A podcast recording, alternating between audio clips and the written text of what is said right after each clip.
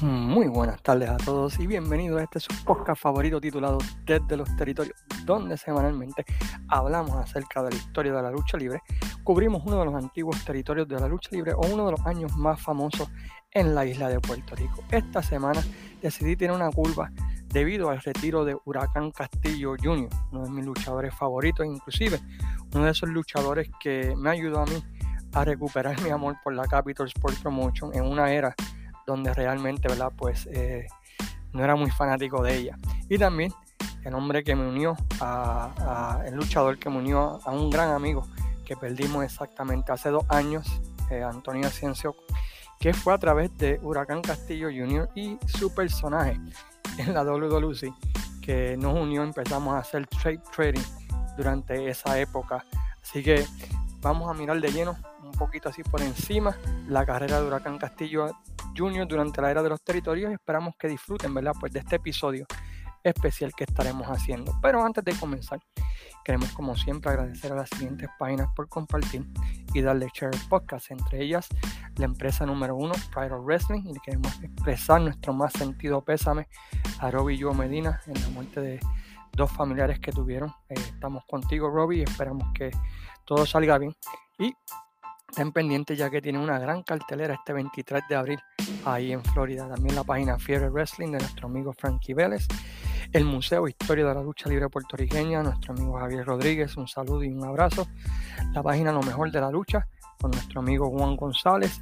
Y también a cada uno de todos ustedes por sacar de su tiempo y escuchar el podcast.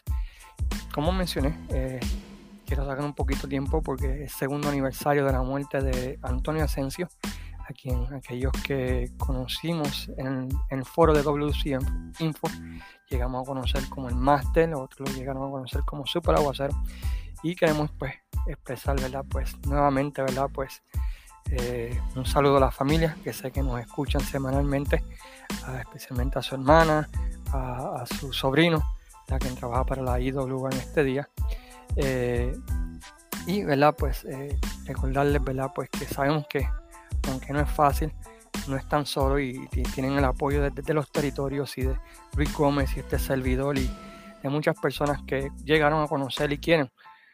Quisieron mucho a Antonio Asensio y cada día pues se extraña un poco más y la verdad pues que hace mucha falta el hombre y queremos verdad pues no olvidarlo y enviar nuestros saludos a la familia. Así que eh, a través de, este podcast vamos a estar hablando mucho de Tony por debidas razones, especialmente, ¿verdad? Porque ambos éramos fanáticos de Huracán Castillo y estaré utilizando una columna que él escribió para hablar sobre lo que ocurrió con el Huracán Castillo. Otra vez nos vamos a entrar de lleno toda la carrera de Huracán Castillo Junior, pero mayormente hablar de como fan lo percibí. Ah, debutó eh, en el 84, creo, a finales del 83, principios del 84, en una empresa del oeste, si no me equivoco. Y su primer feudo que yo llegué a conocer fue contra Rocky Brewer, uno de los peores luchadores que pisó la isla en ese tiempo.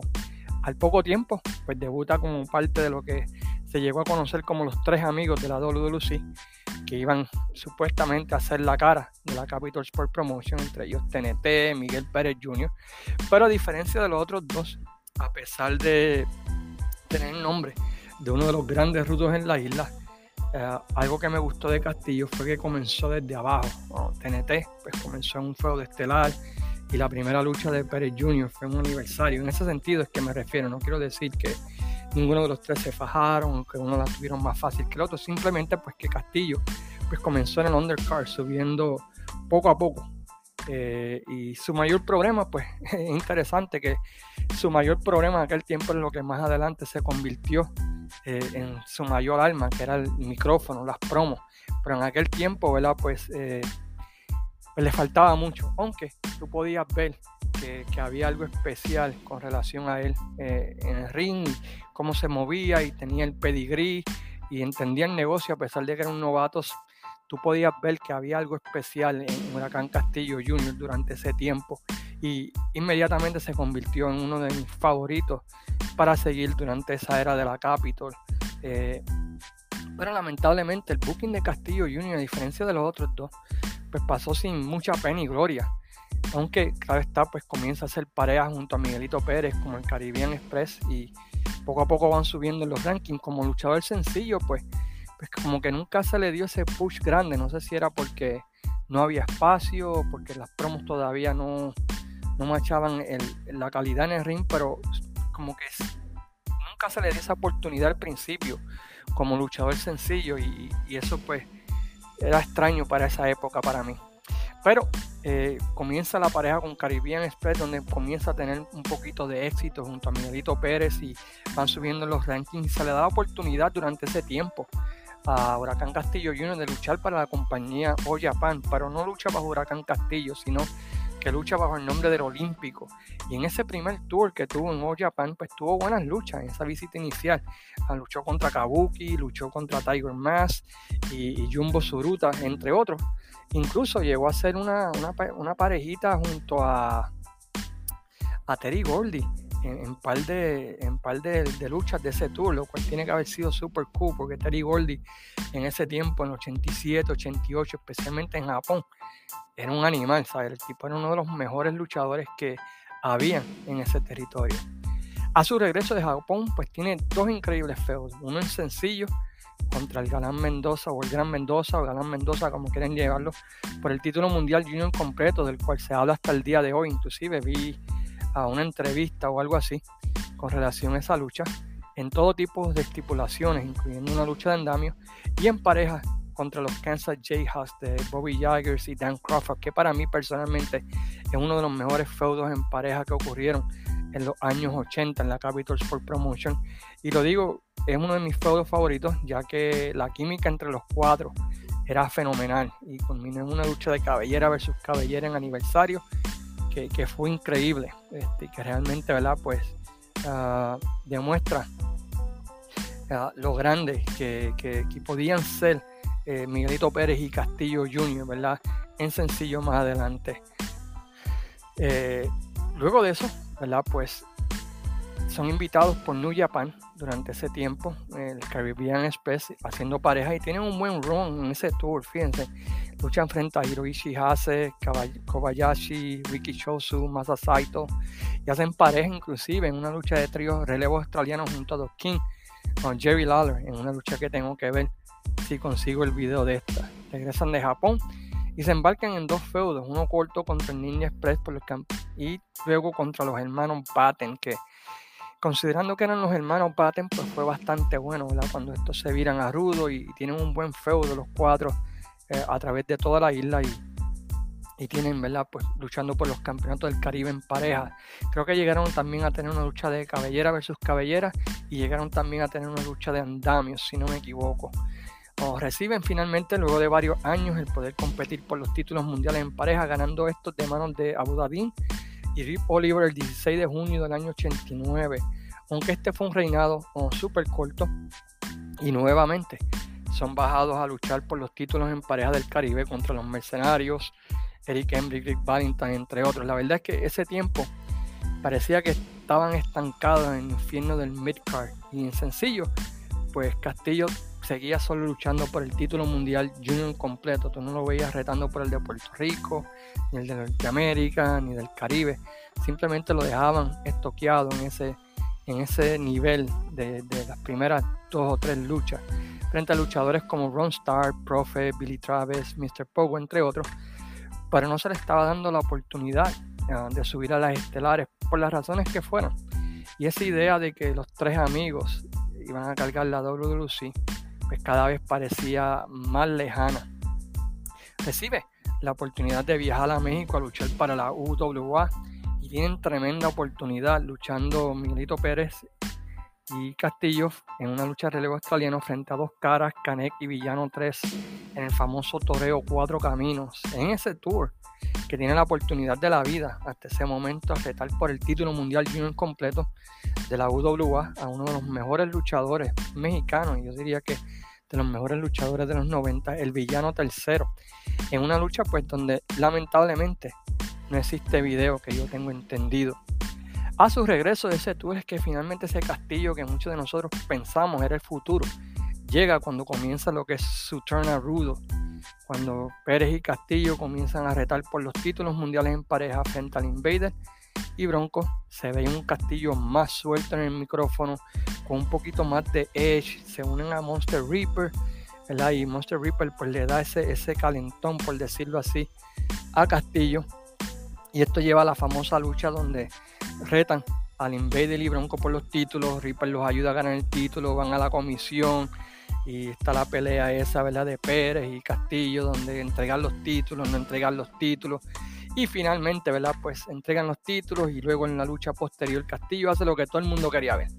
Y traiciona a Miguel Pérez dando comienzo a un hombre de 5 años que estuvo fuera de este mundo. Y si ustedes no vieron al Castillo del 91 al 95, no saben lo que se han perdido porque para mí es el mejor run que tuvo un luchador boricua en 4 años en esa época de los 90. Ese feudo con Pérez Jr., careo de Castillo, las palizas, el ataque a Miguel Pérez Padre, todo el package que tenía Castillo durante ese tiempo fue increíble. Como, en mi opinión, cómo no le dieron el título mundial, aunque fuera un reinado corto, es una de esas cosas que solo Dios sabrá, porque el tipo estaba en el 2020 y el resto del talento estaba en el 85. Pero además del feudo contra Pérez Jr., también tiene un buen feudo con Héctor Guerrero, por el título, quiero decir, de Puerto Rico, si no me equivoco. Pero este fue el final de ese primer round de Castillo en la Capital Sport Promotion, ya que como muchos otros, pues se cansa de lo que estaba ocurriendo en la Capital y brinca a la AWF, AWF y es ahí donde tiene un super feudo contra TNT que hasta el día de hoy pues se habla, donde hasta meten a la que era la esposa de TNT, especialmente la famosa lucha en Caguas, donde eh, Castillo amarra a TNT y ataca a la esposa de Castillo y la deja tirada. Y luego de eso pues van a luchar una lucha de fuego en el Sisto Escobar y la promo ahí antes de esa lucha donde Castillo indica que se va a llevar a la esposa de TNT a celebrar en un motel y que le diría lo que harían, pero como estaban en televisión, no quería que nadie se ofendiera. Que si nunca ustedes han visto eh, ese, ese segmento y esa promo que subieron los chicos del Museo Historia de la Lucha Libre, recomiendo que vean, porque para mí fue lo mejor que hizo la AWF en toda su existencia. Ah, yo creo que la razón principal para ver la AWF era ver las promos de Castillo. Básicamente el tipo estaba en otro nivel, estaba en un nivel que, que, pocos luchadores este, habían podido llegar en esa época y, realmente pues es lo mejor de la EW. Estuvo un feudito allí con Barrabás y Barrabás Jr., donde en televisión le menta la madre. Eh, um, así por estilo, luego del cierre de la EWF regresa a Japón para luchar para la empresa uh, Win, eh, donde pues tiene también un éxito moderado. Luego de esto, pues regresa a la WWC y inicialmente se une al grupo de Jotun Smith, ¿verdad? Y Dirty Dutch Manteo para retar a Carlos Colón y el Ejército de la Justicia, pero comienzan a ocurrir cosas. Y Antonio Asensio eh, escribió hace tiempo una columna para lo que fue el antiguo newsletter Zona W que quisiera compartir con ustedes, que, que habla sobre esto. Y algo interesante fue en esta época donde yo llegué a conocer Antonio Asensio porque fui una cartelera en una vacaciones en Puerto Rico y él se sentó detrás de mí, creo. Y yo tenía una camisa de los Bulls del campeonato y empezamos a hablar de baloncesto y terminamos, ¿verdad? Pues intercambiando teléfonos y hablando de lucha libre y todo lo demás y así por el estilo y ahí comencé tape trading con él. Este, y lo que sucedió, vemos que oh, todo comienza en una grabación de televisión, están luchando en pareja Dodge Mantel y Huracán Castillo. En una parte de la lucha, pues Castillo hace una patada voladora desde la tercera cuerda, la cual accidentalmente le dio Mantel, costándole a ellos la lucha. Dodge comienza a culpar a Castillo por la derrota, pero Jordan Smith lo separa y le pide que se den la mano. Ambos lo hacen. De repente Dodge ataca por la espalda a Castillo con su látigo hasta que los miembros del Dream Team de John, Smith logran quitarle encima a Dodge y este deja ensangrentado y golpeado a Castillo en medio del ring. Eso ahí es donde comienza ¿verdad? el turn de Castillo a técnico. en un encuentro de Dodge reaparece Castillo y le paga con la misma moneda, atacándolo hasta con sus zapatos y dejándolo ensangrentado. Luego de esto, pues Dodge pide una lucha frente a Castillo y aunque Jordan Smith se oponía, ya que ambos pertenecían a su grupo, pues no le quedó más remedio que aceptar. La noche del primer encuentro entre ambos luchadores, un momento de la lucha ahora con Castillo llevaba la mejor parte y de las afueras del ring Joseph Smith le pide a Muhammad Hussein que lo separe, pero Castillo lo golpea, luego yo le pide lo mismo a Titan Warrior, teniendo los mismos resultados entre el propio Jordan Smith y, también el golpeado por Castillo. Luego entre los tres por fin logran separar a Castillo para que Dodge Mantel pudiera escapar al Castillo, al camerino, perdón. Castillo toma el micrófono y dice a los miembros del Dream Team que si que él los aprecia a todos ellos, pero que no va a parar hasta sacar de Puerto Rico a Dodge Mantel y le pide, por favor, que no se metan más en sus luchas. Uh, John Smith junto a su Dream Team, excluyendo a Dodge, hacen una reunión con Huracán Castillo para tratar de arreglar lo que sucede entre él y Dodge.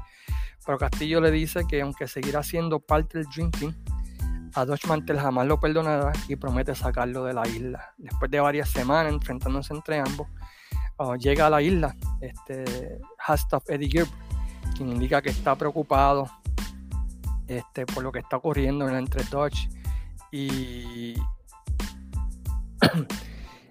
y Castillo, ¿verdad? Y le pide, ¿verdad? Una lucha eh, durante ese tiempo. Eh, y está tratando, you know, lo que está sucediendo, que Dodge es su hermano, que Castillo está tratando de sacar a Dodge de Puerto Rico y eso no puede hacer así. En un encuentro entre Hashtag Eddie Gilbert y Rey González, interviene Dodge mantiene la lucha. Gilbert entonces sacó de su truza algo para quemar a Rey González, mientras esto ocurría entre el ring Huracán Castillo, a quien entonces Eddie Gilbert quema su cara. En ese momento entran todos a socorrer a Castillo, incluyendo a su esposa que se encontraba en la grada y básicamente eso da comienzo ¿verdad? Eh, al feudo entre Castillo y Gilbert que llevó a la lucha entre, en fuego. El profe entrevista a la esposa de Castillo, quien le dice que no sabe si su esposo pueda volver a la lucha libre y que hasta que ella se lo ha pedido así, que se retire. El ejército de la justicia hace una reunión en la cual Rey González pide que si Castillo regrese a la lucha libre, pues sea aceptado por ellos, ya que él le salvó la vida, ya que esa bola de fuego, pues originalmente estaba pautada para Rey González. Después de una discusión ¿verdad? entre los diferentes miembros del ejército, deciden que si Castillo vuelve a luchar, sería bienvenido entonces al ejército de la justicia.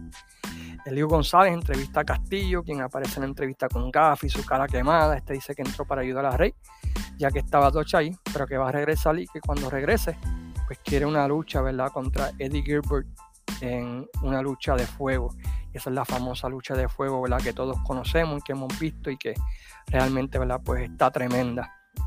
Castillo continúa, ¿verdad?, en la WWC por un tiempo. Otra vez mm, no se le da el campeonato universal por X o Y razón. Y luego, ¿verdad? Pues como sabemos, pues abandona la empresa luego de una excelente corrida. Eh, que si no la han visto, pues recomiendo que vayan a la página del Museo Historia de la Lucha Libre y a YouTube y vean ese run de Castillo, ¿verdad? Como, como ni rudo ni técnico, parecido como un stonco.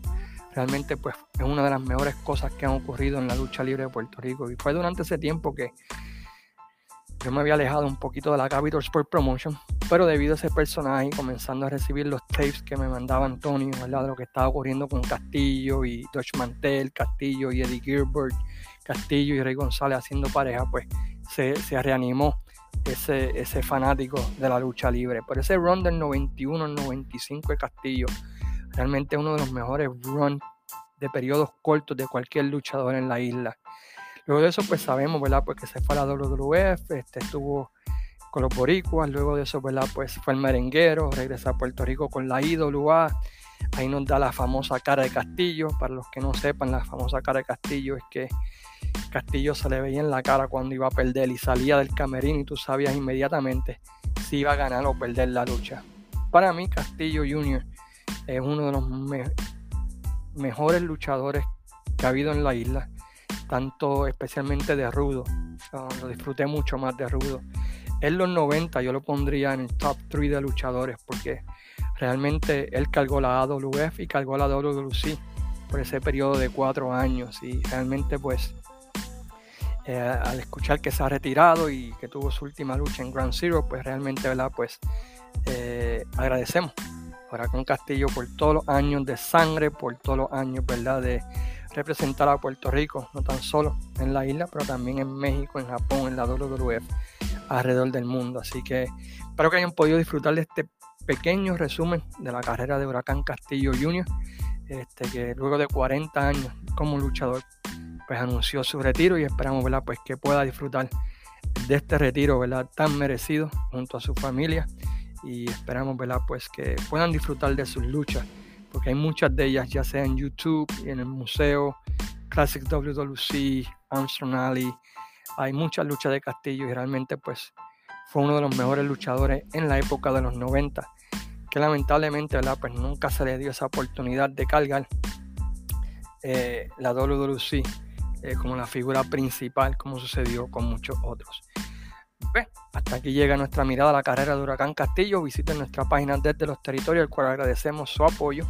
También, ¿verdad? Pues le queremos dar las gracias a Luis Gómez en este servidor, ya que estamos llegando a los 3.000 likes, que eso es algo. Pues, que no esperábamos cuando comenzamos. Mientras tanto, pues los deja su amigo el Cayman diciéndole a todos, ¿verdad? Pues que tengan muy buenas tardes y nos vemos la próxima semana. Mientras tanto, sayonara, amigos.